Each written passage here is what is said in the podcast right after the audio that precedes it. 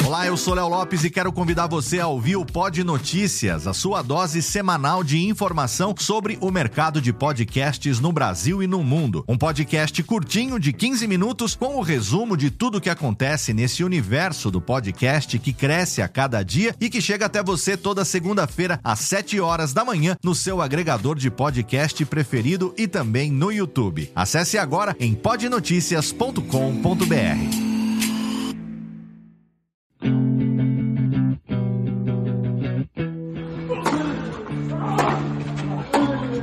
Começa agora o Backhand na Paralela, o podcast sobre tênis que vai além das quadras. Apresentação de Jeff Paiva e comentários de Ariane Ferreira.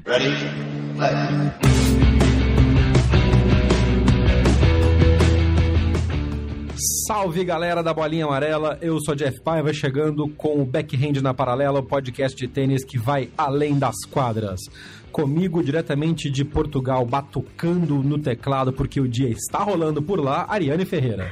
Fala galera, desculpa, mas é que a gente precisa ser multitarefa em determinados momentos da vida. Bora falar de tênis. Bora falar de tênis, que a pessoa não é mole, não, tá de plantão, tá trabalhando e tá aqui com a gente gravando. É, então vamos fazer o tempo render, porque segundou, né? E segundou numa semana que teoricamente é semana de descanso, mas não é não. Tem preparação para o US Open rolando, já saíram as chaves do qualifying, já saíram os cabeças de chave do US Open e a gente tem a análise para fazer do torneio de Cincinnati, tanto feminino quanto masculino, que, como a gente já comentou em outros episódios, assim como os torneios do Canadá, são os últimos preparatórios para o US Open e que podem dar, às vezes, falso positivo, né? Tem gente que ganha tudo no prévia e chega esbugalhado no, no US Open como eu acho que é o caso do Medvedev, a gente vai comentar sobre isso. O menino tá jogando, tem 223 dias que ele joga todo dia praticamente, e ganha. É, e mais as surpresas femininas a disputa pelo número 1 um do mundo na WTA, que pode ser decidido até na primeira semana do US Open. Uh, mas este programa também tem um bloco bem grande sobre o lançamento dos uniformes do Comitê Paralímpico Brasileiro para o Parapan de Lima 2019, que está começando nesta semana. A gente está gravando na segunda-feira, dia 19 de agosto, e o time Brasil já está. Uh, aliás, eu fiquei sabendo que não pode falar time Brasil para o Parapan. Você sabia disso, Nani? Ah, o patrocinador só, só banca o, o, o, as outras equipes? Não é nem o patrocinador. O licenciamento do Comitê Olímpico Brasileiro é que é time Brasil. O Parapan, o time brasileiro do Parapan não é considerado hashtag time Brasil. Eu não sabia disso. Que coisa, né? Ai, meu Deus, o Comitê Olímpico Brasileiro sempre tratando de deixar a gente orgulhoso quando quesita fazer merda. Não é, então? Mission então. accomplished, mais uma vez. Mas assim, é. essa. Eu acho que hoje eu queria dedicar um pedaço do programa para dar os parabéns para o trabalho que é desenvolvido no Comitê Paralímpico Brasileiro, que é time Brasil, sim, representa o Brasil lindamente, muito mais do que muita muito executivo de comitê olímpico que está por aí cheio das denúncias. É, eles fizeram um trabalho sensacional no desenvolvimento de todo o uniforme usado pela, pela delegação brasileira para o Parapan de Lima e também para as Paralimpíadas de Tóquio 2020. E numa coisa que eu também não sabia, a gente, essa, esses detalhes acabam não chegando, porque a gente viu o pessoal jogando, treinando, e no, na edição passada, por exemplo, que era no Brasil, tava todo mundo de Nike, né? Tava todo mundo lindo e tal. Mas uhum. os modelos dos, dos uniformes não são, não eram adaptados para as necessidades que cada atleta e que cada tipo de limitação que os atletas têm.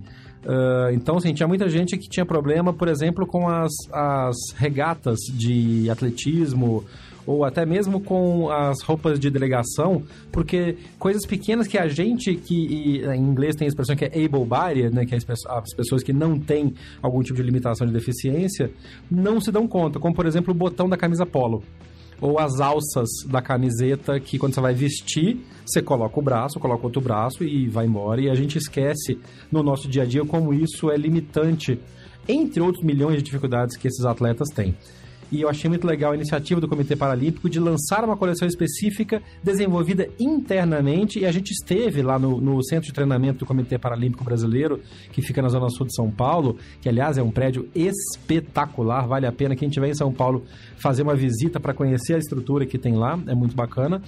e a gente conversou com algumas das pessoas que participaram do desenvolvimento desse, desse material, como por exemplo a Amanda Ribeiro, que é a coordenadora de marketing do, do CPB, explicou para a gente o porquê do desenvolvimento da coleção ter sido feita internamente e ser tão importante para os atletas daqui. Mas a gente já desenvolveu várias peças de uniformes para as modalidades internas, mas para algo menor. Então, para treino, a gente sempre desenvolveu aqui, só que a gente nunca teve uma qualidade como a gente tem hoje.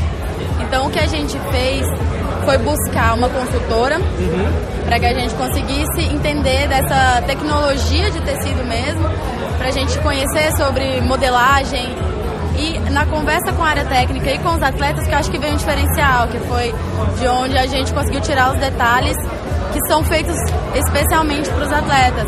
A área técnica, claro, passa os detalhes de especificidade de modalidades, então questão de tecido, o que é melhor para isso, para aquilo no rendimento, mas o, o feedback dos atletas foi muito interessante no sentido de essas adaptações mesmo. Então, o que, que fica melhor no corpo para eles, no movimento, uhum. é, o que, que adapta para cada tipo de deficiência. Então, nesse Esse detalhe sentido... que você falou na apresentação, então por exemplo, a alça para alguns atletas, a foto das, das polos não terem botão, Isso. o zíper embaixo tudo vem da experiência do, dos atletas. E isso não tinha antigamente, por exemplo, vocês têm um contrato com as marcas tradicionais, quão adaptável era isso antes e quão importante é ter isso agora, essa possibilidade de fazer essa, essa coisa mais quase customizada para eles? Hum, era zero.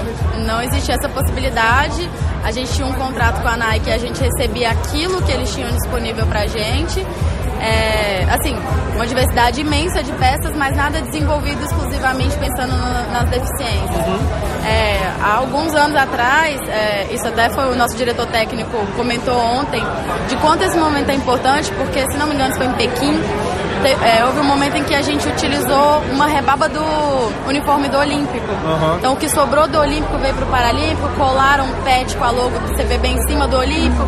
Em algum momento isso caiu, então ah. ficou bem a mostra de que a gente estava usando o uniforme de outra delegação. Uhum. Então esse momento da gente conseguir desenvolver algo que é, os atletas gostam pelo conforto, já deram feedback sobre performance, porque a gente fez uma versão para treino para eles, eles já estão utilizando. Eu até perguntei para a Davis como era natação, tão específico, mas os atletas de atletismo, por exemplo, que modalidades estão usando já o de treino desenvolvido aqui?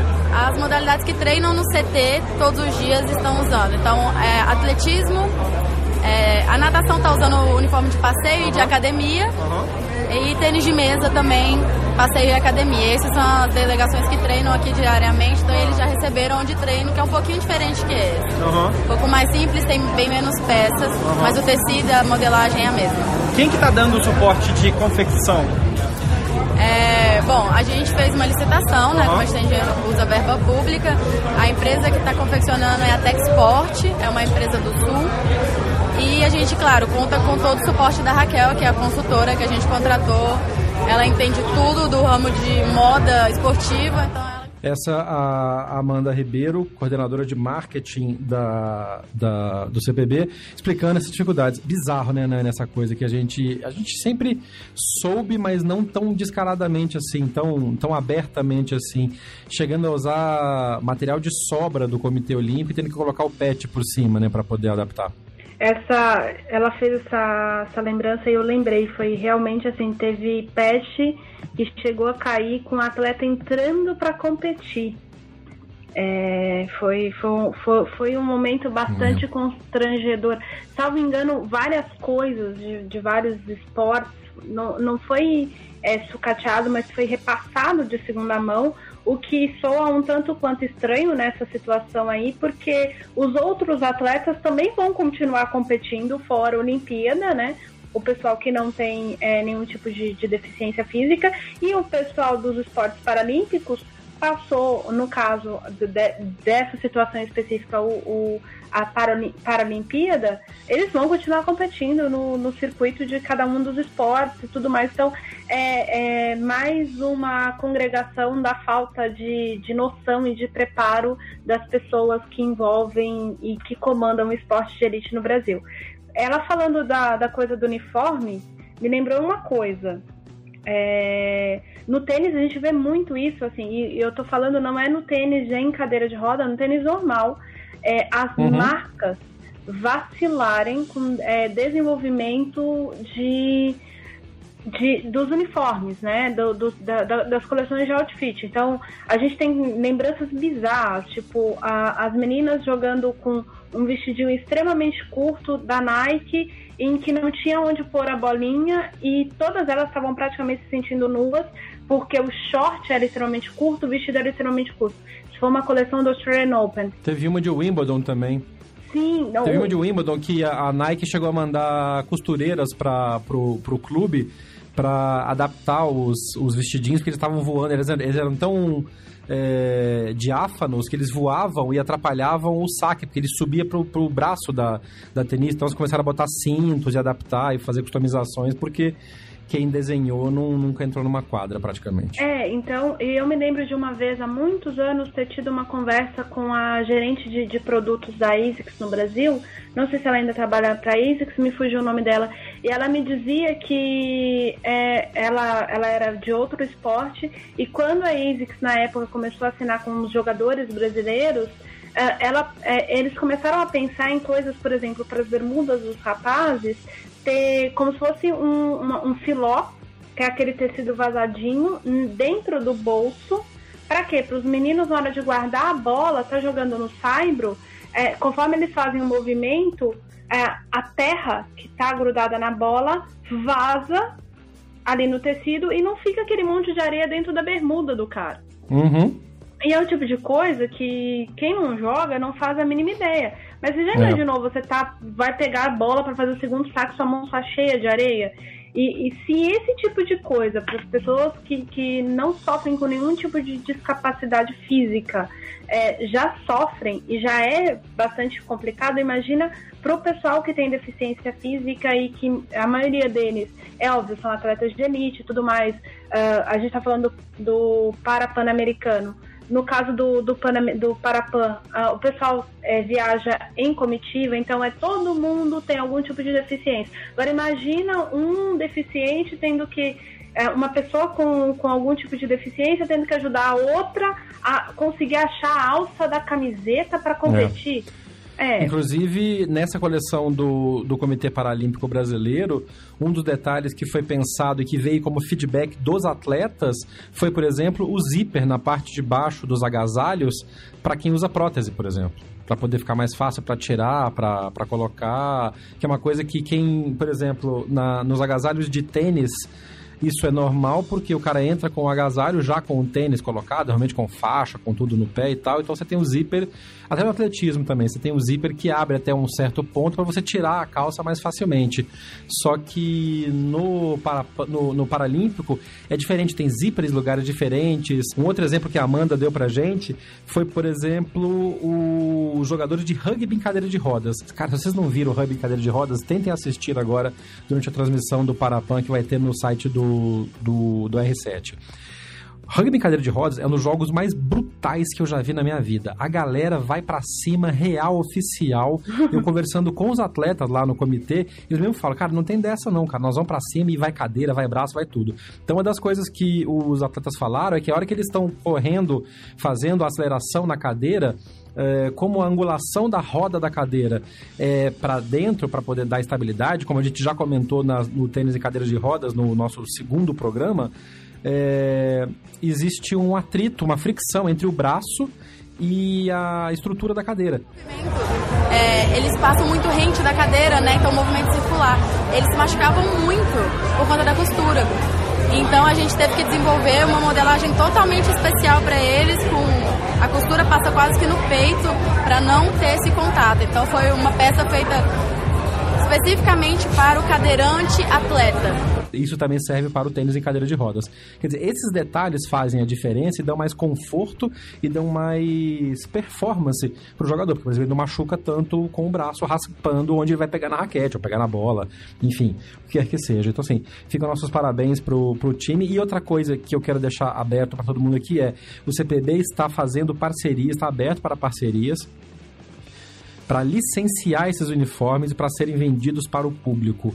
A gente que foi ao, ao evento ganhou uma camiseta do movimento paralímpico é, e aí eu falei com o pessoal, eu consegui mais duas camisas para serem sorteadas entre os ouvintes do, do Backhand na Paralela. A gente vai botar a promoção no ar no Instagram e no Twitter do, do BH na Paralela no decorrer da semana para sortear e para divulgar e para compartilhar essas camisetas com o nosso público. E quem tiver empresa, quem tiver interesse em licenciar, em trabalhar com o CPB, está aberto para parcerias. A gente faz essa, essa interface com o maior prazer, porque a gente tem um puta orgulho de ver o trabalho que esse, que esse pessoal faz, representando o esporte brasileiro e a superação de todas as limitações. Um outro exemplo legal também é que o Léo Butijo, que quem ouve a gente está acostumado a ouvir o nome dele já, que é um dos treinadores da equipe brasileira de tênis e cadeiras de rodas, a academia do Léo, que é a única academia especializada em tênis e cadeiras de rodas em Minas Gerais e uma das únicas no Brasil, acabou de receber o patrocínio da Fila. Então a fila e o post do Léo foi muito legal no Instagram, porque o Léo é mais ou menos da minha idade, então a gente cresceu vendo Borg e assim, fila e Borg sempre foram sinônimos, né, Nani? Aquela, aquele uniforme tradicional do, do Borg e da fila. E o orgulho do, do pessoal da academia, da Botija Tênis agora, em ser patrocinado pela Fila. A Fila veste oficialmente a Botija Tênis e os atletas de tênis e cadeiras de rodas de Minas Gerais e que representam o Brasil no Parapan, estão indo uh, amanhã para Lima para a competição que acontece na segunda semana. Fica aqui nosso registro, então, é um pouco é um off-top, que é fora das quadras, mas acho que vale demais esse registro e os parabéns para essas iniciativas. Sim, total. Aliás, a empresa que quiser é, patrocinar esses uniformes ou fazer negócio e tudo mais, tem que pensar no mercado cada vez maior. E aí a gente está falando do ponto de vista mercadológico mesmo, de rendimento. É, o Brasil é o país onde mais se mata em acidentes é, automobilísticos no mundo. E, inclusive, são números de, de, de regiões em guerra, a quantidade de pessoas que morrem no Brasil em decorrência de acidentes uh, com automóveis e motocicletas. Só que o Brasil também é o país que mais faz uh, pessoas que teoricamente, a palavra não é essa, mas que nasceram sem nenhum tipo de deficiência, vulgo normal, uh, que acabam uhum. adquirindo algum tipo de deficiência em relação a algum tipo de acidente.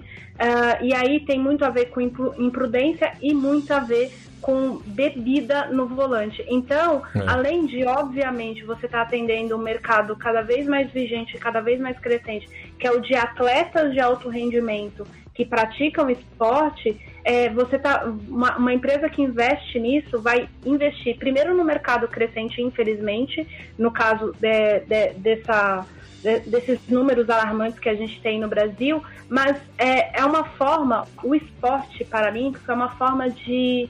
Uh, eu ouvi isso do daquele Fernando que participou do Big Brother e hoje é atleta uhum. paralímpico, eu esqueci o sobrenome dele. Uh, uma vez Fernando eu encontrei. Fernandes, né? É, exatamente, encontrei com ele no, no núcleo de desenvolvimento esportivo ali uh, em São Paulo e ele me disse que o esporte paralímpico é, para a maioria desses atletas, uma forma de se reinserir na sociedade e de se sentir importante. Então, a partir do momento que você tem uma roupa ainda adaptada às suas necessidades, você consegue é, se sentir ainda mais parte da sociedade. Então, tem uhum. o lado mercadológico lucrativo, o lado social dentro desse projeto. Eu acho que o que está precisando é de um apoio. E se você conhece alguém, vou já disse isso no podcast, vou dizer novamente. Uh, se você conhece alguém que tem algum tipo de deficiência, uh, coloque em contato com o Centro uh, Paralímpico Brasileiro. Esse prédio que o Jeff falou que é super bonito custou 400 milhões de reais, dinheiro nosso, obra pública. Então vamos usar. O pessoal que é de alto rendimento está lá treinando. Vocês ouviram a nossa entrevistada contar que eles estão treinando, mas é um espaço aberto para a sociedade. É tem escolinhas, tem inclusive atletas que estão indo para o Parapan já esse ano, que começaram no esporte paralímpico treinando lá. O, durante a visita guiada que a gente fez, a gente viu informação que é ao mesmo tempo triste e mas muito interessante e que dá alento. Mais da metade do, da seleção brasileira de vôlei sentado uh, vem de ex-motoboys. Pessoas que tiveram acidente de trânsito e que perderam movimentos e que se reencontraram no esporte paralímpico. Uh, só para fechar, esse, esse, essa coleção que foi lançada pelo CPB, é, a etiqueta que vem com as camisetas é muito legal, a etiqueta vem com braille também. É, e o texto é muito bacana, eu queria encerrar esse bloco com isso, que eu acho que é um chamamento também. Este produto, este produto é feito de propósito. Sim, é de propósito e com propósito. Ele contribuirá para o desenvolvimento do esporte paralímpico no Brasil e na inserção da pessoa com deficiência na sociedade. Faça parte desse movimento. Saiba mais em movimentoparalímpico.com.br. O Backhand na Paralela apoia o movimento paralímpico. Estaremos torcendo pelos atletas brasileiros no Parapan. Um abraço para o Rafael Sena, que já está lá em Lima preparando tudo, da, é o diretor de redes sociais do, do, do CPB. Acompanhem as, as informações nas redes sociais do, do Comitê Paralímpico Brasileiro, arroba OCPB, oficial. E a gente vai estar também trazendo resultados do time de tênis e de tênis de mesa. Gente, eu vi o treino das meninas que coisa absurda, o que é o slice, o que é o, efeito que eles colocam nas bolinhas, e gente com. Tem a, a Bruninha Alexandre, por exemplo, que é um dos destaques do, do, do, tênis de mesa paralímpico, faz. Ela não tem o braço direito, ela, ela, só tem o braço esquerdo. O equilíbrio dela no, no Instagram do Backhand da Paralela tem um, uma, um pouco do treino dela que a gente filmou lá no comitê, e é incrível o equilíbrio, como ela consegue botar o spin na bola e fazer a, a, a, os golpes do, do tênis de mesa, que é uma coisa que requer muita velocidade. Então, assim, vale a pena acompanhar. Sigam o movimento paralímpico brasileiro e apoiem. Oh!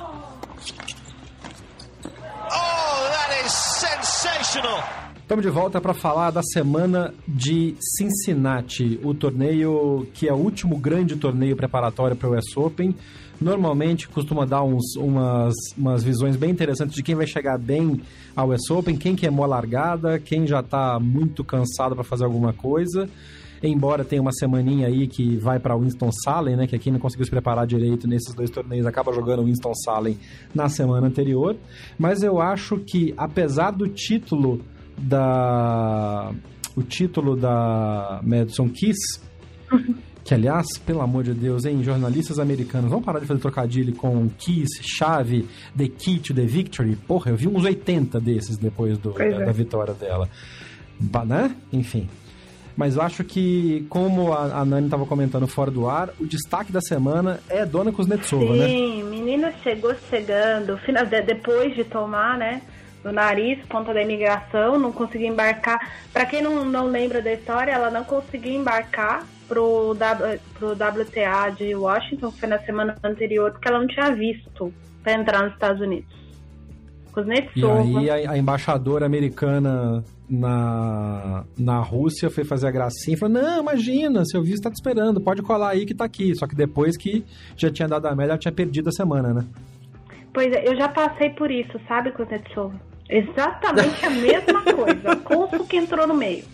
E é desagradável, gente é desagradável. Não é legal. Porque, enfim, tu tem que botar a boca no trombone pro negócio do vício ser colado, entendeu? Que às vezes tá até liberado, mas alguém que tava com preguiça. E ela perdeu a semana, foi bom, como ela mesma disse, durante a semana de Cincinnati, ela descansou, ela foi para casa, ela disse que ela passou por um evento muito importante na vida dela, mas Kuznetsova é aquela russa enigmática. Ela não diz exatamente o que é que aconteceu, e aí ela chegou motivada em Cincinnati e simplesmente foi varrendo a chave. É, o que ela fez com a Ashley Barty. Pois é, menina. Na semifinal. Pois é. Você olha e fala assim, amanhã tem mais de 30. Ela já tá fora do top 20 há, sei lá, 3 anos ou mais. Né? A Kuznetsova, até maio deste ano, ela tava sem jogar com uma lesão no joelho. Yeah. Eu não sabia se nem se ela voltaria a competir. Uh, e não, aí o que ela fez? Ela voltou a trabalhar com o Carlos. O Carlos é o treinador da Daria Kazatkina. Por conta do contrato com a, com a Kazatkina, ele não treina diretamente a Kuznetsova. Quem é, dá os treinos da Kuznetsova é sempre um auxiliar técnico que pertence à academia do Carlos. E olha aí, como ela mesma disse, ela voltou às raízes espanholas dela, foi jogar na linha de base, uhum. deu uma aula pra menina que é mestre de. que é o que ela fez com a Ashley Bart. Gente, Foi uma aula. Não parece nem que a Bart foi lá e ganhou o Roland Garros. Você olha e fala assim, ah, não, teve um momento que você tá, parecia que ela tava jogando contra uma principiante. foi um negócio tenebroso, assim.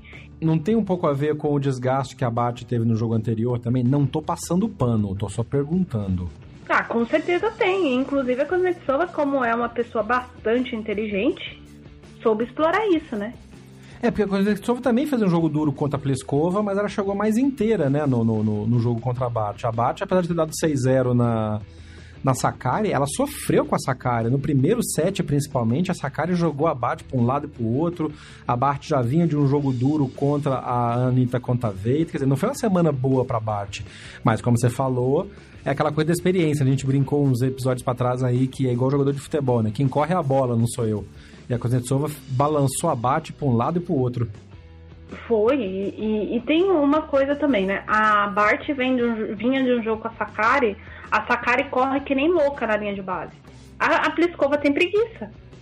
Como você mesma diz sempre. Eu sempre digo, a Pliskova tem preguiça. Então, a Carolina, chegou um mudado momento ali que, que enfim, a bola... A, porque a, a Pliskova, eu brinco que a Pliskova não gosta de correr, mas a Pliskova tem a qualidade de fazer a bola andar, né? É. A Sakari tem a bola muito pesada, mas muito do peso da bola da Sakari tem a ver com a velocidade em que ela imputa nas próprias pernas. é, é, a Sakari não é necessariamente uma espancadora de bola por si só, por uma força brutal que ela tenha só no braço. É, e aí, nesse ponto, é, obviamente, a Bart foi mais desgastada que a, Saka, que a, que a Kuznetsova, porque enfrentar a Sakari é diferente de enfrentar a Pliskova.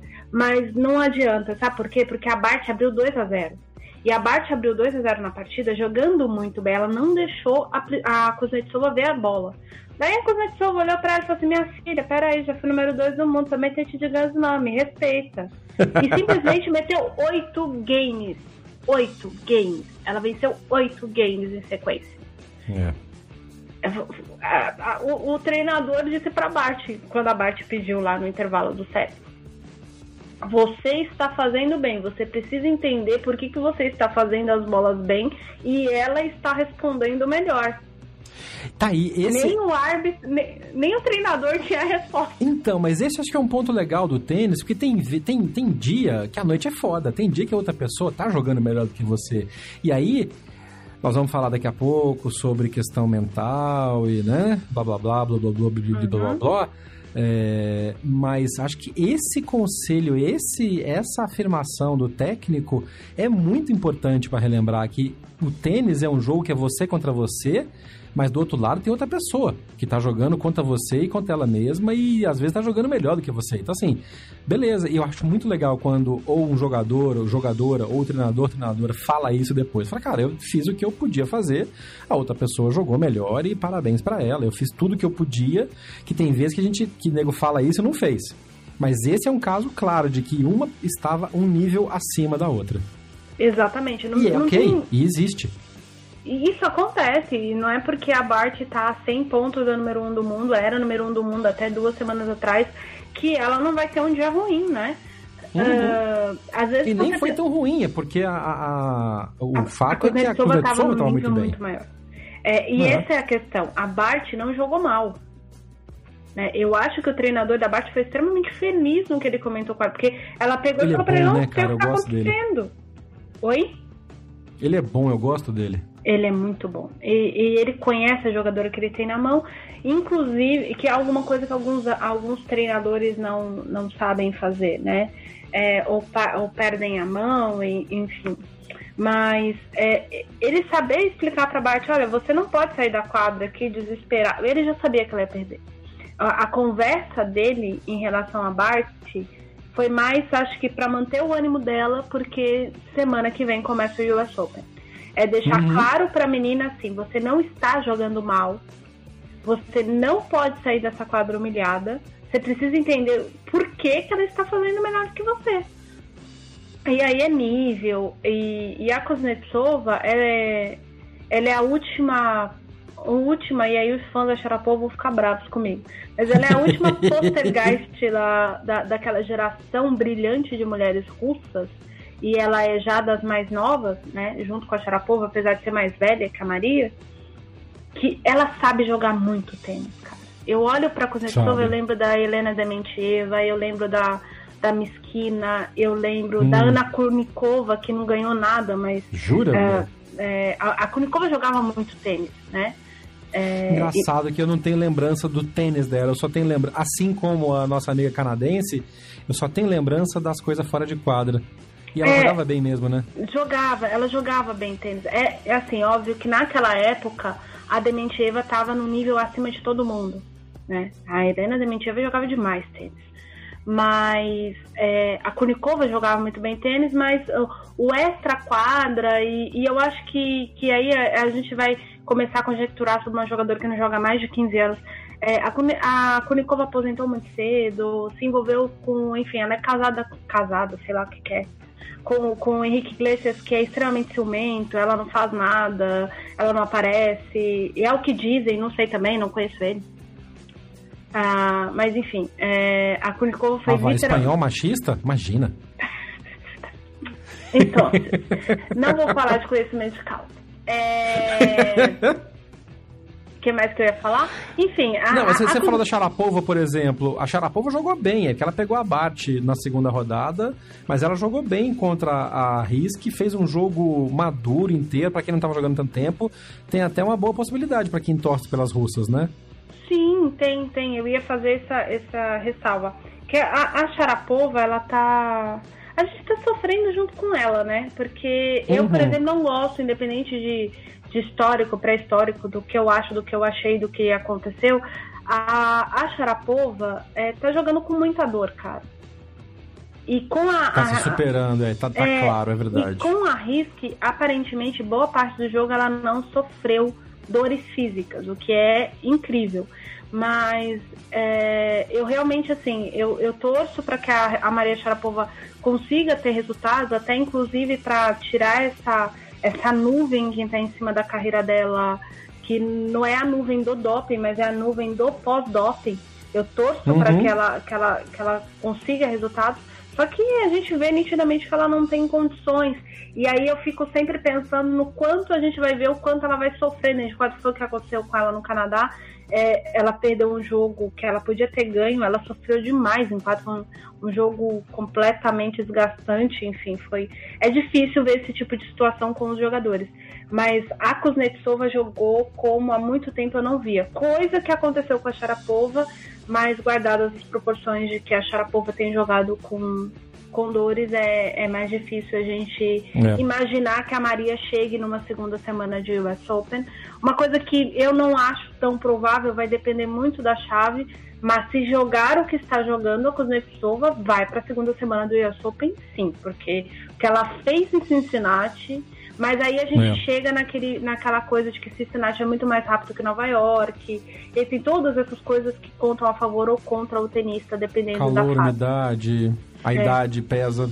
Pesa, pesa. Jogo de Grand Slam. Quem jogou bem e pode fazer uma boa campanha, apesar da pressão que vai sofrer, porque defende simplesmente o título, é Naomi Osaka, né? Ela se retirou do jogo contra Kenin. Eu acho que ela fez bem de se retirar, porque a, press, a, a, a importância fundamental é o S-Open, então se ela sentiu alguma coisa errada, ela tinha que parar mesmo ali. E lamento se era se era quartas de final ou não. Semifinal? Quartas, quartas de, de, final. Semifinal. Quartas de final. Ei, Jeff. É, mas assim, ela vem fazendo campanhas boas, ganhou bem da, da Sasnovic, apesar de ter ido pro terceiro set, ganhou bem da RC, apesar de ter ido pro terceiro set, e aí acho que tá o grande segredo. Ela tá aprendendo, ela tá criando casca em jogos mais longos e se recuperando de performances não tão boas, porque ela ganhou os dois jogos no tie-break no primeiro set, perdeu o segundo e depois fez 6-2 no terceiro set. Nos dois jogos, contra a Sasnovic e contra a Rissier, que são, são atletas de intensidades diferentes. Me parece que a Osaka está criando uma casca um pouco melhor, né? Tá, e isso é bastante positivo para ela, porque além de, obviamente, ela tá brigando aí para se manter no número um do mundo, é, ela precisa. Ela chegou naquela fase da, da carreira em que ela precisa segurar ranking para não começar a ser chamada de.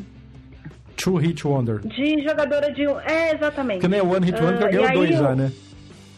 É, não, não, não é necessariamente One Hit Wonder, mas é, é literalmente a jogadora de um piso só, uhum. que é uma coisa que, que, por exemplo, a Bart já provou que não é. É. Né? Então ela já tem essa pressão. E ela entra, assim, ela entra na primeira semana, a conta é bem básica, você ouvinte que gosta de matemática.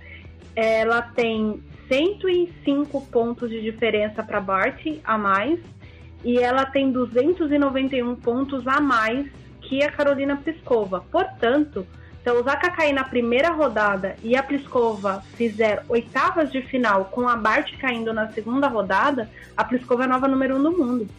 Digo mais, se a se a Osaka perder na primeira rodada, por exemplo, e a Halep for campeã, a Halep pode ser número um do mundo, né? Sim, é que a Halep tá a 1.800 pontos da, Sim, da Osaka. são 2.000 né? pontos, mas são 2.000 é, pontos o... Mas, o... mas aí a, a, Osaka tem que perder na primeira rodada e a Sim, Bart foi, não pode... Foi, foi... É. Foi o que eu falei, se ela perder na primeira rodada, quer dizer, matemática, dá para brincar aqui, dá, pode, podemos ter Halep de novo em número no mundo, em, sei lá. Sim. Aliás, qualquer uma delas, a não ser que a Osaka se confirme, tanto Bart, uhum. Escova quanto a Halep seriam retomadas de número um do mundo. E tem é. que abrir o olho com a Halep, porque a Halep diz que o objetivo dela não é ser número um do mundo durante o ano, e sim no fim do ano. Olha, adoro. Né? Adoro, então... porque aquele negócio, futebol tem muito isso. Ah, o time tá fora do G4. Filho, eu quero estar tá no G4 na última rodada. Ou fora do Z4, né? Dependendo do seu time. Depende do time. Depende do treinador também. Uh, nem, me, nem me começa a falar de treinador que tira time do Z4, porque, né? Então, muito bem. Vamos lá. Vamos continuar aqui falando de tênis. Então é isso. Resta saldos que a gente tem do, de Cincinnati pro tênis feminino. Kenin. Kenin jogou bem, jogou bem que nem parece que, que já está deixando aquela peixe de ser um possível futuro do tênis norte-americano. É, uhum.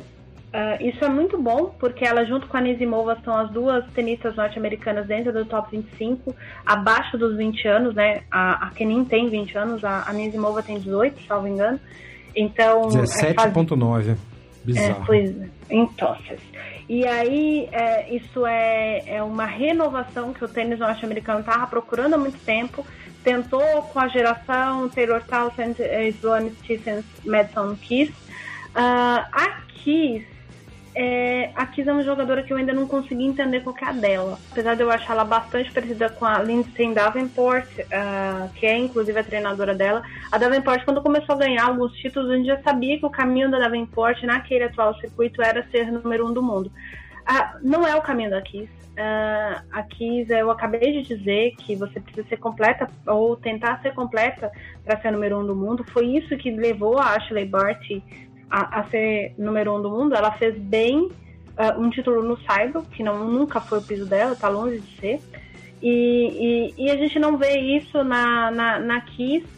E, e foi meio que uma coisa estranha esse título dela, na verdade. Não estou desmerecendo a jogadora. A Madison Kiss fez final de Nova York, a gente não pode esquecer disso quando a Sloane Stephens ganhou, 2017. Mas que é... é outra também, né? São duas da mesma geração de quase lá, né? É, e porque é aquela história da, da, da renovação. É, acho que foi o Mário Sérgio, uh, um, um, um, alguém apareceu na minha timeline do Twitter, acredito que tenha sido o Mário Sérgio. Ele até brincou com a questão do, do fato do, do Medvedev ter ganhado o título, e aí aquela geração, Kenny Score, Mills Raonic, que nunca ganhou um Masters 1000. Uh, no caso da, dessa geração empacada da, do tênis feminino norte-americano, a gente ainda tem uh, a, a, a, a Stephens, que ganhou o US Open, fez final de Roland Garros. Para mim, a Stephens é muito mais completa que, que a Kiss. A Stephens fez semifinal na Austrália mais de uma vez.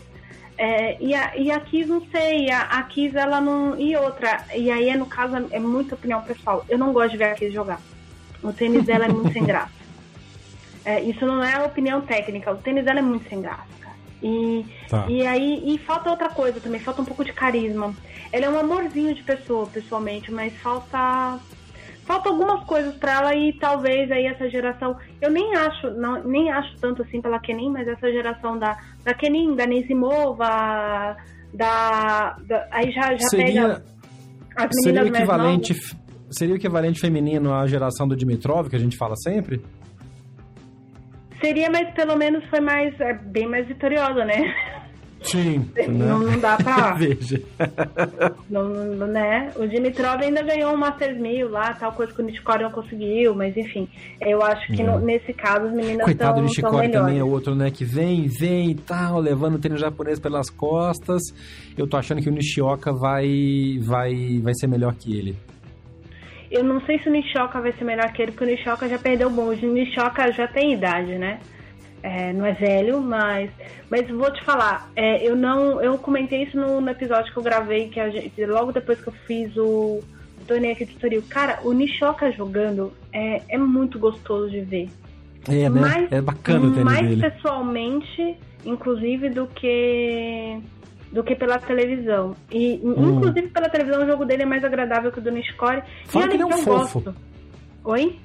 Fora que ele é um fofo, educado, gente boa, tipo de atleta que faz bem pro tênis, que a gente fala sempre aqui. Sim, ele é. Ele, ele tá começando a se achar. É um, ele é muito. Para quem tá acostumado a ver os japoneses no Brasil, o, o, jeito de tratar ele é muito parecido com o Taro Daniel. Taro Daniel. Uhum ele se sente em casa em São Paulo, por exemplo, conversa com os fãs, tenta, tenta se, se comunicar por mímica, quem não fala inglês. E o Nishoka é, é, desses caras também. O Nishikori é um pouco assim, só que o Nishikori é mais. É, um, é mais celebridade e mais fechado porque é mais tímido. Uh, mas enfim, é, eu não sei se ele vai ser melhor que o Kay, porque o Kay tá, sei lá, 10 anos no top 10. Mas é aquele top 10 igual o Berdych foi, sabe? Tipo, é, então, fazendo quartas é de final em Masters 1000, 10 Masters, 9 Masters 1000 no ano, faz quartas de final em 5. Soma esse monte de é. ponto. Soma ponto, é. A gente comentou sobre isso num programa para trás. Tem que ter alguém que completa, né? Não dá para ser só os top 5. Tem que ter gente que completa e esses coadjuvantes acabam sendo esses jogadores, né? Exatamente. Inclusive, a gente teve uma discussão, olha aí eu abrindo pauta. A gente teve uma discussão sábado à noite a respeito do. do de um colega, ele estava tentando. Ele, ele criou uma coluna. Uh, o Marlon Diller criou uma coluna chamada For Love, em que ele fica analisando o tour e tal no Tennis News. E aí a Como é gente chama tava, a ele, coluna? Uh, chama For Love, 40 For Love, né? boa. Mas é For 40 Love mesmo. E aí o Marden tava, a gente tava tentando discutir uh, um texto sobre o Medvedev para fazer antes da final e tudo mais. E aí a gente entrou nesse mérito, né, do Medvedev ser melhor ou pior do que esses jogadores. Nishikori, Raonic, Berdych, e, e aí a gente foi infringir nas coisas do, do histórico do Djokovic contra russos e tudo mais. E aí você chega à conclusão de que uh, por conta de talvez uma dominância tão tremenda, e aí a gente entra no mérito das coisas que a gente falou no episódio passado, de três ou quatro jogadores, o Uhum. resto é bastante mediano. E, se- e- Uhum. e aí o que, e o que eu tô falando é bastante mediano, é que eu sou, quem me, a- me acompanha há muito tempo sabe que eu sou extremamente saudosista ao início dos anos 2000. Porque no início dos anos 2000 tinha um torneio em que o Agassi era a cabeça de chave número 2, o Rod que era a cabeça de chave número 3, o número 30 do mundo era o Carlos Manhã. O Carlos Manhã encontrava o Agassi na segunda rodada do torneio e dava um pau no Agassi. É. E, e assim, eu tô fazendo sentido figurado, não tô lembrando exatamente de nenhum torneio específico. Sim, não. Tanto que a gente repostou outro dia um, um, um confronto de US Open antigo. Eu até marquei a Nânia no, no, no, no Twitter e era saudosismo puro, né? Que era, era Gonzalez contra. Nalbandian. Não, Quase chorei, gente. Quase chorei, gente. Sério, fiquei emocionada, cara. Eu, olho- eu olho pros backhand do Tour hoje, principalmente os backhand de duas mãos, e o mais competente de todos, assim, teoricamente, é o do Zverev. Eu olho pro do Zverev, falta tanto pra chegar no backhand do Nalbandian, mas tanto que me dá desespero. E aí você fala, cara, porque a gente teve até essa discussão, o, outros ouvintes entraram no meio da conversa, o Dudu Barba perguntou pra gente sobre devolução de backhand, o que a gente achava, e ele tinha colocado o Zverev na lista dos melhores devolvedores de backhand, ele tinha colocado, uh, a maioria eram uh, devolvedores de backhand de uma mão, o único com duas mãos é. era o, o Zverev, o Jeff discordou dele, e a gente foi, enfim, conversar a respeito disso. É, a ele resenha rendeu. A resenha rendeu, e, e no fim das contas, se você for parar para pensar, hoje em dia o melhor backhand de duas mãos do circuito, uh, porque o Murray não está jogando ainda o fino da bossa, é o do Zverev, e o do Zverev está longe de ser o do Nalbandian. Então isso me dá um, um pouco de... Porque você via... Um, foram, são, acho que, cinco pontos disputados entre o Nalbandian e o Gonzalez nesse vídeo que o Jeff me marcou. Cara, é de chorar, assim, os forehands, o próprio backhand do Fernando Gonzalez, que era de uma mão, é uma coisa assassina. Se você tiver dúvidas, joga no, no, no YouTube. É, Fernando Gonzalez backhand contra Gaston Gaudio uh, Masters Cup, que é o, o equivalente ao, ao ATP Finals. É um vídeo, uma compilação, faz muito tempo que eu vi esse vídeo, é uma compilação do jogo, os melhores backhands dos dois. O Gaudio, o principal golpe dele era o backhand de uma mão. Do Gonzalez era o forehand. Se vocês verem as passadas que o Gonzalez uhum. aplica no Gaudio, com o melhor golpe do, do Gaudio, o Gaudio ganhou o jogo, diga-se de passagem. É um negócio de chorar. Aliás, é. foi o último, e esse Masters Cup foi o Masters Cup 2005. Foi o último que teve quatro jogadores com backhand de uma mão na chave. Uh, tinham três argentinos, enfim, tem, era uma galera assim. Uh, e o, o Federer, inclusive, estava nesse Masters Cup. Óbvio, né? 2005, aliás. Mas só para vocês entenderem, então, tipo, era uma coisa extremamente equilibrada. Hoje em dia a gente pega o top 10, ah, fulano tem tal golpe incrível, fulano saca demais, fulano faz não sei o quê, ah, fulano faz isso muito bem e tal coisas bem. Não, antigamente, ou todo mundo tinha um equilíbrio, não era genial em alguma coisa, mas era muito bom no contexto. E aí a gente tinha um top 40 muito disputado. Uh, ah, sei lá, enfim. E isso é uma coisa é. que a gente não vê hoje. E não. aí nessas coisas a gente fica vendo e aí a gente chega nessas comparações de você não sabe se o Medvedev era melhor ou pior que o Nishikori e aí dependendo do parâmetro, ele é melhor, o Nishikori não tem massa até porque melhor e pior, então, essa é outra coisa que, assim como no futebol, o que, o que, que qualifica alguém como melhor Exatamente. ou pior por causa de título, por de coisa. Nessa discussão que a Nani comentou, que foi a resenha que rendeu bastante no, no Twitter, o Luiz, o Luiz Del Papa, que é um amigo meu também, que a gente trabalhou junto no UOL época atrás, ele entrou na, na, na conversa falando que o, o, o Vavrinka também entra na lista que o Dudu falou inicialmente, de quantos por cento que a gente concordaria que existe três ou quatro jogadores entre os 50 que tem melhores backhands do que forehands. Gente que foge do forehand para bater o backhand. Ele botou o Medvedev, o Gasquet, o Benoit Paire, o Sacha, nessa da, do backhand de duas mãos que a Nani falou, o Vavrinka, e aí a, a, discussão começou a rolar loucamente, a Nani botando dois pés no peito, como sempre, que é, né? Por isso que a gente ama a tia Nani. É, mas esse é o tipo da discussão que a gente adora estimular aqui no, no, no podcast que é falar sobre tênis além de resultado, falar sobre técnica, achar esses vídeos. A Nani comentou na edição passada, inclusive, como a gente hoje consegue achar vídeos clássicos de tênis, e por isso que eu marquei, que eu a marquei no Twitter desse jogo do Nalbandian com, com o Gozares. Então, assim, é uma coisa espetacular. A gente ama fazer isso. Assim como a gente ama falar também de raquetes, de reviews de tênis. A gente está terminando, eu estou terminando o review do tênis do Djokovic, o ASICS Court FF2, e eu recebi uma sugestão esses dias, aliás, de duas pessoas diferentes, é, engraçada a sincronicidade das coisas. Tanto o Diego Alonso, que é o nosso ouvinte lá de, de dos Estados Unidos, que está sempre conversando com a gente, é, quanto um outro amigo meu que não costuma participar bastante aqui, falando sobre isso. Falando, e o professor o professor Léo também, que é o, o um outro ouvinte nosso do, do podcast. É, desculpa, o professor Rafael, não é Léo, o professor Rafael, falando sobre as raquetes que eles usam. Então a gente vai no final do ano colocar um quadro que se chama Qual a sua raquete? E a gente vai chamar vocês para mandarem os seus casos e quais são as raquetes que vocês usam, que tipo de raquete vocês experimentaram, para onde vocês foram, porque o backhand, o forehand, isso tudo é, é, importante e a raquete e o tênis que vocês usam também é importante. A ideia é levar serviço, levar coisas para falar sobre tênis e estimular a conversa sobre tênis em todos os pontos de contato. Então fiquem ligados, já comecem a mandar para as redes do BH na Paralela, sempre arroba BH na Paralela, no Twitter, no Instagram, no Facebook, no TikTok e o e-mail redação arroba bhnaparalela.com.br as suas histórias, que raquete você usa, que tipo de raquete você começou a usar e mudou depois, o que está rolando no mercado agora que você gosta, que a gente vai colocar para discussão por aqui também. Olá gente, eu sou Marcelo Melo, vocês estão ouvindo o podcast do Backhand na Paralela. Dani, vamos falar de Cincinnati masculino rapidinho então, porque faz-se tarde já e o dia está rolando? Vamos. É... Medvedev. A gente já falou um pouco agora aqui nessa transição bem orgânica, né, de feminino para masculino aqui, sobre os golpes e tal. Agora, vem cá, o que que o Medvedev... Essa é a piadinha que você começa a falar e pensa no meio e para de fazer a piada, né, porque para russo não é uma boa fazer isso. Mas vem cá, que água é essa que o Medvedev tá tomando, que o homem tá jogando há três semanas seguidas, chegando em final e com pique? Bom de dizer que é vodka, da boa, pura, amarelinha. Vocês sabem que a vodka é meio amarelada na Rússia, né? Enfim. A vodka real oficial é. É, é tipo igual pinga ah. amarela, gente. Pinga boa é mineira, aquela amarela. Boa, Opa, isso eu posso dizer, inclusive tem as garrafas boas aqui em casa.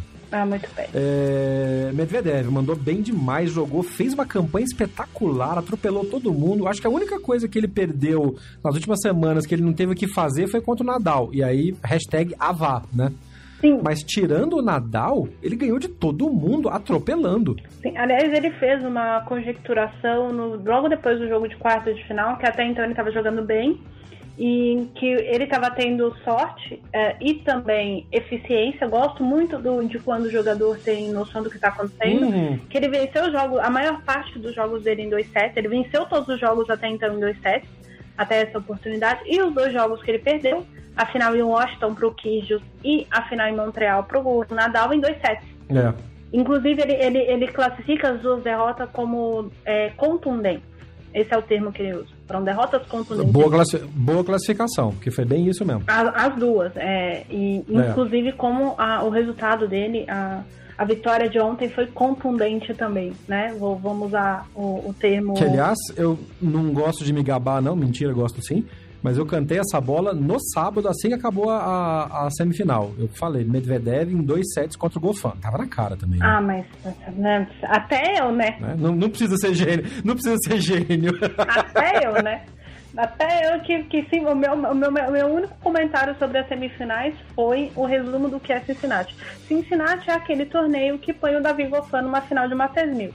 Fica muito do, do torneio de, de, Cincinnati. E, ai, Ariane, você tá se fazendo do belga. Não, não tô te fazendo nada. Quem passa é, raiva é que a gente com o conhece, ele tá 20 anos sou eu. É isso aí, o magrelo da é, Nani. Exatamente, esse magrelo tá lá, foi lá. Aliás, aliás aí, ó, tá vendo, Escória? Até o fã. Tchau, meu amigo, depois dessa. Até episódio o corneta. Putz, Grêmio. Mas enfim, voltando à história do Medvedev. O Medvedev tá jogando bem. Uh, ele mesmo já confessou que tá cansado. Porra, também? É, a sorte dele é que ele sai de cabeça 5 no US Open, né? Então, uh, porque o US Open não é o Wimbledon que fica inventando regra de ouro pra fazer chá, pra fazer favorito. Então ele top 5, estreou no top 5, primeiro russo entre os cinco melhores do, do ranking desde o Davidenko. É, e aí eu queria fazer um adendo, a, a forma como o Djokovic é freguês de russo, né? Quando a gente estava fazendo lá a conjectura que eu acabei de falar, no, no, conversando, a gente estava assim, ah, quando é que será que foi a última vez que o Djokovic perdeu? Que o Gusto venceu o número um do mundo. Aí o que, que eu fiz? Eu falei assim, ah, eu já vou no curso antigo, né? Eu tava, tava macralado que pra cá a gente eu não tava trabalhando, a gente tava no WhatsApp. Aí eu fui procurar o histórico do Davi, Davi, do Davi, Nicolai Davidenko. O Davidenko, a última vez que o Davidenko venceu o número 1 um foi o Nadal em Doha em 2011. Eu falei, ó, tá aí. Aí a gente lembrou do seguinte, o Caixa 9 venceu o Djokovic ano passado na final em Paris. Uhum. né? Então o Djokovic gosta de perder no jogo. Adora, fica louco. Então, André, é, aí a gente começa a desenterrar uma gente que você fala, gente do céu. Mas enfim, uh, tirando esse comentário, quero fazer duas ressalvas que são bastante importantes. Medvedev ganhou com a autoridade do Djokovic. Isso mostra que, se ele conseguir descansar essa semana, se ele conseguir não se deslumbrar pelo título do Masters 1000, se ele mantiver aquela coisa da, da escola soviética de resultados, ele chega não como favorito, né? Apesar de ser o cabeça 5, é, ele chega podendo criar problemas, principalmente para o Nadal e para o Djokovic. É. Menos para o Federer, acho eu. Isso eu tô falando a real. E o Djokovic já está garantido como número um, mesmo que ele perca, não defenda o título do, do US Open. É. Então. Quem diria, né, que com, com, nesse momento o Djokovic estaria com a frente tão grande que mesmo que ele perca o US Open na primeira rodada, ele não perde o número um do mundo. Ele não perde o número um do mundo. E o número dois do mundo é o Nadal. É, pois é, aliás, é, o, antes da gente começar a gravar, tem, a gente tem que ressaltar também os lados positivos os grandes números do Djokovic. O Djokovic inteirou nessa segunda-feira a semana do 265 na liderança do ranking. Ah, não, eu quero vir, eu quero vir, eu quero vir ordinal, vai. É, como é que é? Do, eu não sei, gente. Do centésima. Ah, do centésimo sexagésimo quinto. Muito eu, bem. Eu, eu tava lembrando em espanhol, não em português. É. Se é pra complicar, vamos falar em francês então, né? É, Quatro oitavos, assim, 10 mais 90. Não, Ei, pelo amor de Deus, lá, gente, perdão. Enfim, é... ele está cinco semanas de chegar ao número 3 dos líderes de todos os tempos. Ele está três semanas de tomar o quarto posto. Ele é o quinto maior líder do ranking da ATP na história. Uh, o quarto é o Jimmy Connors, com 268 semanas. E aí, em terceiro lugar, a gente tem o Ivan Lendl, com 270 semanas. Acima do Lendl, a gente tem como número 2 o Pete Sampras, 286 semanas. O que eu não acho é um tanto quanto improvável o Djokovic cobrir, apesar de uhum. que faltam 21 semanas, mas, né? É, mas se ele, ainda mais se ele for bem no, no US Open, o que ele tem para defender depois até chegar na Austrália, de repente dá. É, pois é. E aí a gente tem o Federer com 300 e... Eu decorei tudo menos do Federer, 310 semanas na liderança vamos, do ranking. Vamos respeitar o GOAT. Vamos. Mas aí, vou fazer só o, o seguinte comentário, assim. A gente tá falando de tênis antigo. Depois da era Sampras, eu lembro muito bem que todo mundo ficou chocado com as 82, 81 semanas consecutivas do Leighton Hewitt na liderança do ranking. É. E aí falava-se que nunca mais ninguém ia conseguir ficar um ano e cinco meses sem perder o número um do mundo e sem ser ameaçado, que foi o que aconteceu com o Leighton Hewitt, né? E aí o Djokovic vira e fala, segura o meu suco sem glúten aqui. É, e aí, óbvio, a gente teve o Federer com 253 semanas consecutivas, três anos, mas e, o Nadal não, o Nadal foi líder picado, ficou um ano, depois voltou. O Nadal tem 186 semanas picado, na liderança do ranking. Picado com o Federer, né? Ficavam alternando Sim, entre eles, né? E o Djokovic de vez em quando. Exatamente. É. E, enfim, tanto que o Nadal voltou depois que o Djokovic virou o número um do mundo por mais de um ano, que foi 2011, o Nadal chegou a voltar à liderança do ranking, mas é um negócio assustador o número do Djokovic. É. é em termos de. Hum. Se quando no futuro, quando alguém pegar números e for comparar com o Djokovic, vai ficar difícil. É, ele tá 4 mil pontos. Era... Ele tá 4 mil pontos à frente do Nadal no ranking, gente. É um absurdo isso. São dois grandes É. É isso, é isso. Então, literalmente, ou seja, ele vai chegar no Sampras rapidinho. É. Porque daqui pra, pra. dão 20 semanas. Dão quase 20 semanas. Mas enfim, ele vai pegar o Sampras. Vai eu pegar acho, o Sampras. Eu acho que ele vai. Erro. Agora, uma coisa legal de falar do ranking, antes da gente voltar para falar do Cincinnati, a gente está vendo aqui a, a, a classificação para falar sobre isso, e que bom que tá, a renovação está rolando, né? Porque, queira ou não, e aí a gente pode voltar a falar da política, falar do, do, do presidente da ATP, da iniciativa do Next Gen, que para alguns era só espetáculo, para outros não, mas o top 10 hoje da, da ATP tem Djokovic, Nadal e Federer com acima de 30 anos de idade, bem acima no caso do Federer. Aí tem Tim, Medvedev e Zverev com 25, 23 e 22 anos, respectivamente. O Nishikori no meio ali da, da geração perdida com 29, quase 30, naquele esquema de tem que ter, é, como é que fala, coadjuvante. E aí Tsitsipas e Kachanov na sequência, 21, 23 anos. E o Bautista Gucci e o Fonini, 31, 32. Temos um jogo, hein? Temos umas disputinhas interessantes aí. Para quem achava Temos. que os é- velhos não iam fazer, só iam passar o bastão pros novinhos logo depois, a disputa tá ficando interessante de novo. Tá, tá ficando bastante interessante. Você falou do Bautista Gucci, décimo. Bautista Gucci é a primeira vez que está no top 10 da carreira é, e pela segunda vez no ano, um tenista acima dos 30 anos estreia no top 10 da ATP. O Fábio Fonini conquistou esse feito é. aos 30, uma semana antes de fazer 32 anos, na verdade, em maio. É, então, tanto o Fonini quanto o Bautista Gucci são dessa geração intermediária no caso do Bautista Gutierrez demorou para engatar, no caso do Fonini demorou para colocar os miolos no lugar, é, para conseguir chegar em algum lugar, uh, no lugar onde a gente imaginaria que veria esses jogadores. É. Eu me lembro de em 2014 o Gutierrez ter sido top 15 e todo mundo achava que era questão de tempo ele entrar no top 10 e ele está entrando cinco anos depois. É. É, então isso também fala bastante sobre sobre as coisas. Eu queria fazer uma ressalva antes da gente voltar a falar de Cincinnati. Eu tava vendo o ranking de duplas e aí a gente tem brasileiros, né? O Fernando Romboli tá perto do top 100, ele tá com 111 mais ou menos da ATP, e ele tem 786 pontos somados no ranking. Hum. E aí eu tava é, pensando que se ele fosse, se ele tivesse somado esses pontos como um jogador de simples, ele ia 77 do mundo. Olha isso. Que louco.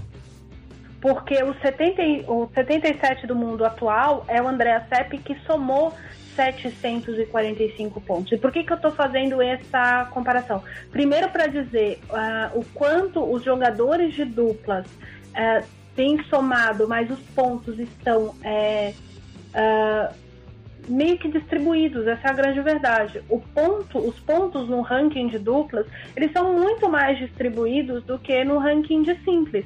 Se a gente for olhar duplas, uh, os atuais números uns, que são os colombianos, o Cabal e o Fará, eles têm pouco mais de, deixa eu ver aqui, fazendo as contas direitinho. 500 pontos. Eles têm 500 pontos, menos de 500 pontos, na verdade, à frente do, do, do segundo colocado, que é o Mike Bryan. É, é que ainda assim, é o Mike Bryan, gente. Que bizarro isso também. E é o Mike Bryan. Não. Mike Bryan, que é o maior vencedor de jogos de duplas e de títulos de duplas na história. Mas enfim, isso é outra história. É. É, é o Mike Bryan, né? O Mike Bryan tá com o quê? 41 anos? 41, 41. anos. 41 anos. E se a gente for olhar Mas o ranking média... de duplo não é pra novinho, né? Eu ia falar isso. O ranking de duplo não é pra novinho. O mais novo do ranking é o décimo colocado no top 10, é o Jack Sock com 26, quase 27 anos. O resto é tudo acima de 30, bem acima de 30, na verdade. Não fala o nome do indiano, pelo amor de Deus. Pula, não. Não, a gente nem tá vendo indiano aqui. Eu queria fazer uma, uma ressalva para a dupla campeã né, de Cincinnati em duplas, uh, o Ivan Dodi, ex-parceiro do Marcelo Melo, e o Felipe Polasek. O Felipe Polasek chegou a se aposentar do tênis. É, acho que ele ficou umas três temporadas sem jogar. Ele tem 34 anos e ontem ganhou o seu Masters 1000 ao lado do Dodi. Eles voltaram para o top 30. O Dodi ganhou 18 posições no ranking. Mas assim, essa foi questão a primeira, do ranking... Foi a primeira, o primeiro título da parceria, não foi não?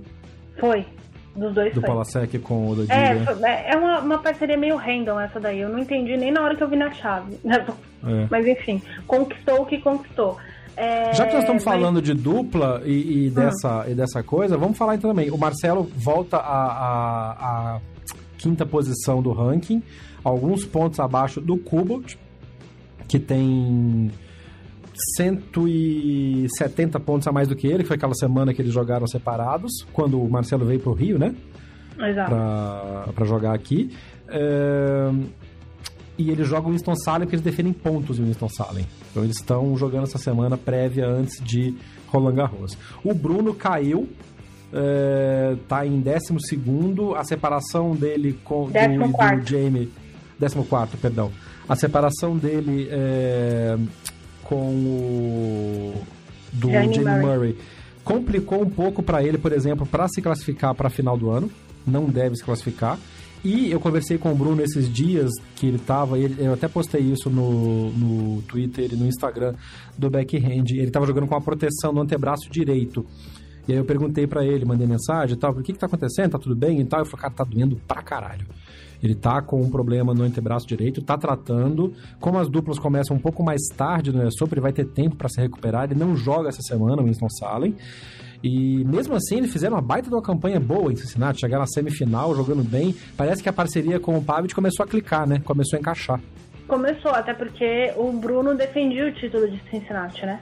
É, Ganhou é, então, ano passado ao lado do... pontos disso, é.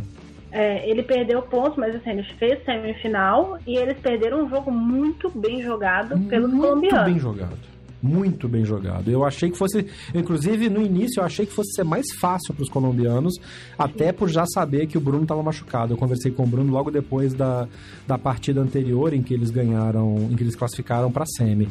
E o Bruno foi muito sincero, falou, cara, tá doendo e eu tô tratando, mas assim, não tá bom. E, e, e ele jogou pra caralho nesse jogo das quartas, cara. Ele Sim. fez. Pra você ter ideia, a estatística do Bruno nesse jogo foi tão absurda que ele recebeu todos os pontos de, de desempate, né? Quando fica 40 iguais na dupla é, não tem vantagem. E o Bruno recebeu todos os pontos, todos os saques, e ele converteu todos. Ele quebrou cinco saques da dupla adversária. Com o braço doendo. Vai vendo. Pois é. E, enfim, quando é o saque do Fará é mais pesado que o do, do Cabal. É, não, é mais complicado um pouco, é. é... Foi, foi, foi, a diferença, né? Porque eles foram pro tie-break. Exatamente. E eu acho que a, a dupla tá encaixando, ainda não tá 100% encaixada, não. Quando encaixar, vai ser aquela dupla que vai começar a dar trabalho pra galera em chave de Grand Slam, sim. Yeah. É, pode ser que eles façam uma grande performance no US Open, a gente torce para isso, mas ainda falta algumas engrenagens encaixarem no jogo deles. E que é normal é... também, né? Eles vêm de Sim. parcerias longas, então para reencaixar isso e para ter aquele, aquele conhecimento que, por exemplo, o Marcelo e o Kubot têm, é, é uma coisa muito diferente. E até o Pavet entender que você significa go to the ball, vai demorar. Porque às vezes, gente, é, é, tem, para quem fala bastante idioma, existe uma, uma lenda, eu não vou dizer, que existem algumas coisas em que naquela hora, não importa se você fala, aqui, você está num país há 300 anos que fala um idioma diferente do seu idioma natal e você é extremamente fluente naquela língua. Existem algumas situações da vida em que você vai sempre lembrar da língua materna. Vai, Uma é delas é verdade. é quando você está passando aperto. É, é verdade. E é o caso é... do você, às vezes, em certos jogos. Não é, não é, não é lenda, né? É bem verdade. Bem verdade. Uh, enfim, mas é isso. Oh! Come on! Off the backhand! Enfim, para terminar Cincinnati, vamos falar do Federer? Vamos, vamos falar do Rublev, eu prefiro. Vamos falar do Rublev. Pode ser também. Rublev jogando Pode bem, não é a primeira Mas eu não sei, o Rublev ganhou ou o Federer perdeu? O Rublev ganhou. Aliás, okay. eu fiquei brava, não estava de plantão, e um colega colocou que o Nadal praticamente. O Nadal, o Federer praticamente entregou a vitória pro, pro Rublev. Não foi o que eu vi. Não, pelo amor de Deus, é. não, não, Agora, é fato, o Federer estava flat nesse Sim. dia. O Federer entrou, parece que ele não tomou o Centrum, não tomou o Centrum 500 dele no dia. Tava sem ômega 3 no sangue. É. Piada, Jesus. Muito ruim esse podcast. Aí a gente pode fazer, porque eu, eu posso fazer porque eu tô na idade de tomar Centrum já, então vamos aí. É. Meus ômega 3 estão tudo ali na, na, na, bancada esperando acabar de gravar pra tomar com café. Pois é, enfim. Então, o Federer jogou mal. Não jogou bem, assim, nossa, o Federer jogou. O Rublev... Mas o Rublev soube usar, Sim, né? Sim, e outra, o Rublev foi. Ele é diferente desses compatriotas, inclusive o Medvedev o Rublev é um jogador que sabe ler bastante o adversário.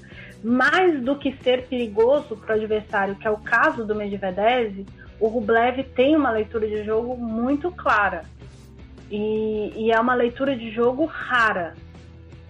É, não é do nível do Titipas. O Titipas consegue ver um jogo de tênis uhum. que eu fico extremamente assustada da forma como esse rapaz vê um jogo de tênis. Eu fico assustada mesmo. Vai ser um belo comentarista. Pode ser. O Murray vê muito bem tênis também. Mas Nossa, o Murray, eu quero muito que o Murray vire comentarista. Ele vai ser o nível do. Óbvio que ele continua jogando um tempo, mas ele vai ser o nível do McEnroe. Melhor, acho eu. É, ele vê, ele, o Murray vê um jogo de tênis muito bem. O, o Titipas vê muito bem em quadra também, não é só assistindo, uhum. né? E o Rublev tem uma leitura do adversário menos do que mais, é, do mesmo nível do, do, do Titipas e uma leitura de jogo menor. Porque o que, qual a diferença de ler o adversário e ler o jogo, Ariane? Quando você lê o adversário, você entende como é que seu adversário está pensando o jogo. E a forma como ele se posiciona, pé, braço, você já sabe o que ele vai fazer. Vai, sabe mesmo. Às vezes você não consegue fazer nada, você não consegue fazer nada. O que você sabe que vai fazer, ele vai fazer e vai te passar, mas dá pra ver. Mas você sabe. E isso, é. É, por mais que se treina, não é qualquer jogador que tem. Não. Uh, o, é o Nadal, por exemplo, não tem esse tipo de leitura do adversário. Não precisa, né? Ele faz é, o que ele ler... quer e foda-se o resto. Pronto, o adversário que aprenda a ler ele, foda-se. Exatamente.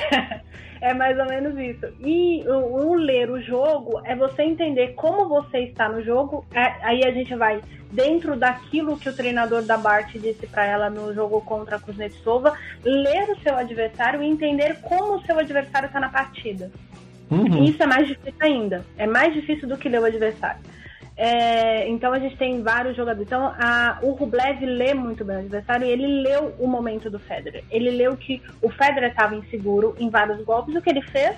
Ele explorou exatamente esses pontos. Ele, ele, ele, ele jogou no erro. Aliás, o Rublev atuou com o Federer do mesmo jeito. A primeira grande vitória da carreira dele foi um jogo contra o Verdasco em Barcelona. Ele explorou todos os pontos fortes do Verdasco e ganhou do, o jogo. E aí, ah, para quem estava vendo o jogo e quem vê o Verdasco, principalmente quem estava pessoalmente, o, o, o, ver o Verdasco jogar, é, você, você fica meio assustado, que o Verdasco faz com uma bola de tênis é um negócio absurdo. E, e, mesmo assim, o Rublev ia e explorava por quê? Porque ele sentiu, ele notou a insegurança do Verdasco naquele jogo. Aconteceu a mesma coisa com o Federer. O que gerou a insegurança do Federer, eu não faço a mínima ideia. Às vezes, Às é, vezes é cansaço também, né? Sim, às vezes é o centro que não tomou mesmo, às vezes é uma dor, a gente não sabe. é. Às vezes ele brigou com a Mirka, tava com a cabeça na lua, né? Pode, porque tudo isso acontece. É. Uh, então eu queria fazer eu não sei pensar, também até... uma... Só, desculpa, ah. eu não sei até que ponto o, um torneio como o de Cincinnati, véspera de, de US Open, se também o Federer entrou com a segunda marcha agarrada ali e falou, mas não, vamos, vamos tocar. Não é todo dia que é dia santo também, né? Tem que Sim. dar um desconto pro velhinho. Não, e outra, gente. A gente tá falando. A gente tá, acabou de brincar com o tá na mais dos, dos 40. Daqui a pouco ele tá jogando só duplas, entendeu? Ele vai, vai fazer ele e o Indiana dupla, né? Não fala. Segunda vez já que você fala que você é referência. Daqui a pouco o homem aparece aqui. É, pois é. Enfim, aí tendo feito isso, queria chamar a atenção pro Gasquet. Gasquet, boa semana do Gasquet. Gasquet que esteve ali muito perto de se aposentar, porque sumiu, na verdade, ninguém sabia o que estava acontecendo com a pessoa lesionada, voltou e fez semifinal, perdeu ele do entrou, Golfan. Ele entrou, não, pois é, puta, né, confronto geriátrico, né? É, ele entrou com ranking protegido na chave. De tão ruim Sim. que tava a coisa do Gasquet, ele entrou com protected ranked. Que, vamos, só para quem não acompanha tênis tão fluentemente assim, ranking protegido é quando você se contunde e você tem um número X de vezes que você pode usar essa carta como se fosse uma carta de super trunfo, em que você usa o seu ranking de quando você se contundiu para se inscrever num torneio específico. São, é, é limitado o número de usos, é para quando o cara voltar ele não ter que despencar lá para trás que foi contusão. Então, se o ranking dele era bom o suficiente para entrar em alguns torneios, ele pode usar este ranking para se inscrever e, e ele passa na frente da fila, digamos assim. Sim, você não pode ter pontos a defender naquele torneio em que você se inscreveu. Boa, boa, bom ponto. É, é tipo lesão de 12 meses. E vamos lembrar de quem o Gasquet ganhou na estreia. Pois é. Andy Murray. Foi assim, o Gasquet passou o rodo nos veinhos, né? Mas o. Vou falar uma coisa, esse jogo do, do Murray com o Gasquet foi até mais legal do que eu achei que ia ser. Vou confiar. Foi, vou, foi. Vou não, o Murray jogou bem. O Murray sentiu a falta de ritmo. Sim, eu também tava, eu tava... esperando 6-1, 6-2. E, mas o, o Gasquet jogou super bem. Uh, o Murray Os dois se respeitam bem. bem. né? Os dois se respeitam, então o jogo deu jogo. É legal deu. quando isso acontece. Deu jogo. foi, foi legal de ver, vai. Essa, aliás, o, o Gasquet com o Murray, mas assim, o Gasquet bateu o Schwartzman em dois sets. Foi, foi uma baita semana. E, e ele venceu bem também o Bautista Agut. É, é. Então, enfim, ele perdeu do, do, do Gofan, porque o Gofan não entrou, né, nas quartas de final. O Nishioka desistiu. Foi, é. é. O não jogou quartas de final. O Gofan tava che... descansado, o Gasquet Chegou não. fresquinho. É, então tem essa, essa diferença também. Então, é, é, essa semana do Gasquet é bom ressaltar, ele ganhou mais de 15 posições no ranking da ATP também, então tá aí é. de volta dentro do top 40. É daqueles jogadores que muita gente esperava muito. O Gasquet, quando surgiu, as pessoas apontavam ele como futuro número um do mundo. As pessoas são meio dois, franceses são meio dramáticos, mas, uhum. é, enfim, Uh, é, um, é um jogador extremamente talentoso, estava dentro daquela brincadeira que a gente falou dos backhand também e um tudo mais. Um dos backhands mais lindos do mundo, ao respeito. Sim, um dos mais Tem mais que fugir do, é do forehand mesmo. Sim, ah, foge, tá certo ele, ele não tem forehand. Eu, né? eu, ele também. eu me tá identifico muito com o Gastei, eu não tenho forehand, eu fui pra bater meu backhand que é melhor, vamos aí. É, fechando então, fechando então o masculino, vamos falar dos brasileiros. E essa semana tem Winston Salem de ATP ATP Tour e tem Charge rolando e acabou de se concretizar o grande clássico brasileiro no Challenger de Láquila, porque Thiago Seibold Wild ganhou do Tomislav Brkic, puta merda, tem 58 vogal, é, é, consoante no nome do pop coitado. Tomislav Brkic, 6264, e fará a segunda rodada contra o jogador que está de bye na chave, que é, que é, que é... Tomás, Tomás Belucci. Teremos nova geração versus velha geração. Insira aqui o seu clichê do tênis brasileiro. Prepare a sua pipoca, porque eu acho que o Thiago ganha do, do Belucci em dois sets. Tô deixando registrado aqui. Tem gente que vai ouvir isso antes do, depois do jogo vai vir me cornetar, mas eu assumo que eu falo. É, o Thiago Wilde perdeu semana passada do, dos Usbor Piros. Aquele garoto uhum. de 16 anos que botou a Hungria na primeira. na, na Série A da Copa 10. Uhum. Uh, o jogo foi um placar apertado, mas quem viu o jogo e depois quem viu o resto da campanha do Piros, gente, o, o Thiago ainda precisa aprender a lidar com uma coisa que o Tomás sabia fazer bem. Eu não vi o Tomás jogar semana passada, não sei se o Tomás, durante um determinado período, ele, ele esquece isso do jogo dele, que é jogar com a bola cadenciada, né? uhum. né? Uh, e jogar cadenciado é diferente de tentar drop shot, Tomás é uh, e o Pyrrhus tem isso, né? E ele joga super bem. E o Thiago tem essa grande dificuldade ainda. É uma, o Thiago é um menino em desenvolvimento, assim como o Pyrrhus é um menino em desenvolvimento. O Thiago tem os pontos fortes dele e o Pyrrhus tem os dele. E um deles é jogar extremamente cadenciado. Ele varia bastante a velocidade e a distância da bola. Se o Belucci aplicar isso, pode ser que ele complique pro, pro Thiago Wild.